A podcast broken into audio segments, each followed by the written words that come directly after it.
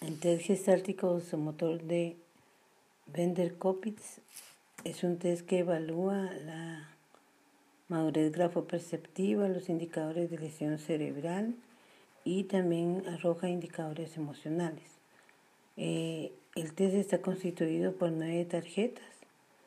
Eh, de las nueve tarjetas hay ocho que tienen ciertas figuras y hay una figura A que tiene un rombo y, una, y un círculo. Algunos términos que van a aparecer en, la, en el protocolo de calificación son la distorsión, que se deforme totalmente la figura, la rotación que sea más de 45 grados, que estando horizontal, por ejemplo, la ponga vertical, el fallo en la capacidad de integración, que no incluya todos los elementos de la figura, que no pueda detenerse cuando está copiando la figura y que haga más de lo que debe hacer, eh, que no integre las partes, que tenga una línea en vez de círculos, que sustituya algunas formas por otras, que modifique el diseño y que lo desintegre. Eh, las figuras geométricas aparecen aquí en una diapositiva y van a encontrar puntos, van a encontrar círculos, van a encontrar una forma de flechita, van a encontrar un cuadro incompleto con una curva, van a encontrar una, una curva con un palito y van a encontrar curvas sinusoidales en forma horizontal y vertical y un poco inclinada hacia la derecha y van a encontrar dos figuras eh, que son unos trapezoides y, lo, y finalmente van a encontrar la figura 8, que es una figura con varios ángulos y que tiene un, un rombo también, una figura de diamante al centro. El test Bender fue construido por Laureta Bender en 1932 y este, pertenece a la escuela gestáltica, ¿verdad? Donde el enfoque de la actividad psíquica estaba centrado en el campo de la percepción. Entonces, eh, eh, cuando Laureta Bender lo propone, eh, emplea un material de nueve diseños sin significado, que fueron también construidos por Wertheimer para el estudio de procesos perceptivos y de las leyes de la percepción. Laureta Bender entonces ideó un, ideó un sistema en el que mostraba los diseños y les pedía que los reprodujera. Las figuras, aunque fueron aparentemente fáciles para un adulto fueron presentadas a niños o adultos psiquiátricamente normales o, o con alguna discapacidad y otros enfermos mentales. Ahí en una de las diapositivas vamos a encontrar la figura A y las ocho restantes figuras que ya les describí. Algunos de los términos que encontramos ahí son la rotación, la distorsión, la integración, la perseveración, la desintegración, la línea continua, la modificación y la desintegración del diseño. La distorsión se refiere a cambiar totalmente la forma de la figura que no se pueda percibir del modelo hacia la que el sujeto reprodujo en la hoja que se le dio. La rotación es cuando la mueve más de 45 grados, en la integración es cuando falla en incorporar los elementos que conforman la figura, en la perseveración es la incapacidad de detenerse cuando tiene que reproducir una serie de, elementos y produce más de los que son. La desintegración es cuando este, no logra incorporar la forma eh, al dibujar. La línea continua es cuando sustituye la, la, los mm, puntos por líneas y la modificación o desintegración del diseño es porque está fallando en la, en la copia de Entonces el test vender, pues ahí van a ver algunas muestras de algunos tests eh, hechos por diferentes personas. Eh, los materiales que se necesitan pues son dos hojas, un lápiz, un borrador, un lápiz número dos y las nueve tarjetas, ¿verdad? Este test fue estandarizado por más de mil alumnos en 46 grados, en dos escuelas, en zonas diferentes en varones y en niñas eh, en Estados Unidos para esos 1.104 alumnos, pues eran 637 varones y 467 niñas. como evalúa la maduración visomotora, la capacidad de que el sujeto percibiendo algo pueda reproducirlo, también evalúa la percepción. Y entonces vamos a encontrar algunas diferencias entre cómo perciben, cómo discriminan, qué habilidades tienen para copiar.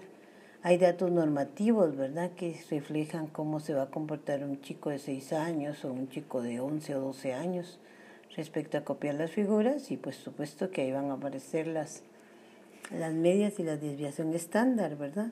Y los intervalos de edad que, que van a marcar alguna diferencia en cuanto a la maduración visomotor y la percepción de los sujetos. Y por supuesto hay diferencias entre la edad y el sexo. Un niño con mayor edad va a mostrar más madurez neurológica y las niñas van a ser un poco más cuidadosas con algunos detalles. Ah, los niños también y las niñas también pueden tener ciertas diferencias, aunque tengan la misma edad cronológica, eh, aunque tengan la misma madurez, la percepción visomotriz puede también ser distinta y según el grado escolar en el que están eh, cursando.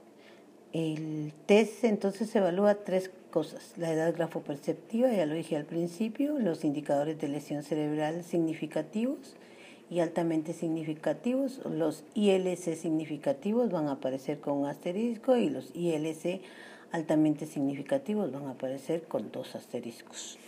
Y también los indicadores emocionales. En la desviación estándar va a estar marcada en 5.8 a 5, que van los chicos que van a estar fuera, ¿verdad? Menos 5 más 5, para que en la campana de Gauss pues se, se muestre, ¿verdad? Un 90% poquito menos, ¿verdad? Que la respuesta del sujeto debe ser superior al percentil 85.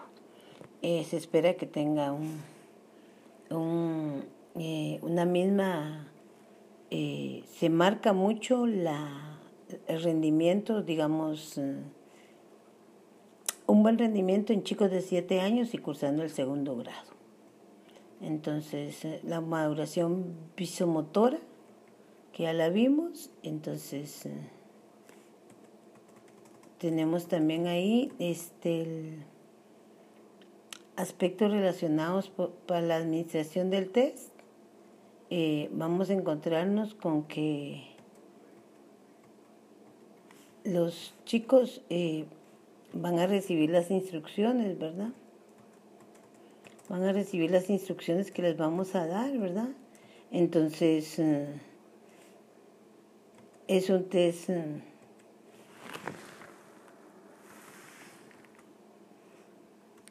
fácil, se aplica en forma rápida, se espera que el chico haga el mayor esfuerzo que o la chica que sea laborioso o laboriosa, que no trabaje muy a prisa, que no la haga en forma descuidada, que tenga un buen desempeño y que tenga un paso regular y moderado. Es importante contabilizar el tiempo desde que dibuja la primera figura hasta que termina la última, porque es un indicador que también nos da eh, esos tiempos límites en los que los sujetos pueden reaccionar frente a un estímulo. Para administrar el test, pues se siente al niño o a la niña confortablemente frente a una mesa donde se han dispuesto dos hojas de papel tamaño carta, un lápiz número 2. El número 2 es porque el grafito es más eh, suave y el borrador. Una vez establecido el rapport, se le muestran a la niña la pila de tarjetas de vender y se le dice, aquí tengo nueve tarjetas con dibujos para que los copies, aquí está el primero, haz uno igual a este. Se le coloca la hoja en forma vertical y si él la pone en forma horizontal, se le vuelve a colocar en forma vertical y este, una, si la vuelve a poner, se le pone una segunda vez y luego si él la quiere poner horizontal, se le deja en forma horizontal, pero se anota en el protocolo del test. Una vez que el niño ha acomodado la posición del papel en la primera tarjeta y dibuja la figura A, empieza a dibujar. No se hacen comentarios, se anotan observaciones sobre la conducta del niño o de la niña durante el test, no tiene tiempo límite y cuando el niño termina de dibujar se retira la tarjeta y se le pone hasta la última. Este test va a eh, evaluar el deterioro neurológico, la lesión cerebral, algunas desviaciones y eh, distorsiones, la presencia o ausencia de la lesión cerebral y también como a mayor edad y más eh, fallas eh, va a mostrar un deterioro neurológico más eh, fuerte, ¿verdad? Entonces, ahí hay algunas zonas, digamos, del cerebro que van a estar directamente relacionadas con lo grafoperceptivo, con la madurez grafoperceptiva y con, los, con la percepción. También el test se puede considerar un test proyectivo y pueden encontrarse indicadores emocionales, el orden confuso, que nos va a hablar de un chico que es un poco eh, precipitado para trabajar, que no va a poder calcular lo que, lo que está, todos los elementos que va a tener que incluir en la, en la hoja, la línea ondulada, ¿verdad? Que nos va a decir que no puede ubicarse en un espacio cierta inestabilidad, las rayas en lugar de círculos como un indicador neurológico, el aumento progresivo de tamaño, el gran tamaño, el macrografismo, el tamaño pequeño, el micrografismo, ¿verdad? En este caso, pues podemos pensar poco en problemas de autoestima o, o timidez o inseguridad. Las líneas finas también van a estar relacionadas con inseguridad emocional el repaso del dibujo o de las líneas también son, eh, habla de impulsividad, pero también habla de estar muy eh, tentado a, al pensamiento de ser mal evaluado. Una segunda tentativa, la expansión, cuando te pide más hojas, eso es que necesita este, mucho más espacio para poder expresarse. Y la construcción es cuando teniendo toda una hoja está usando menos del, del, del 40 o 30% de la hoja. Entonces, eh, es un test que yo les voy a enviar las eh, nueve tarjetas. Ustedes las imprimen en una hoja tamaño oficio, eh, ojalá sea una hoja de 120 gramos. No forran las tarjetas porque tienen que ser mate y ustedes lo aplican y también les estoy adjuntando el protocolo y la presentación de esta prueba.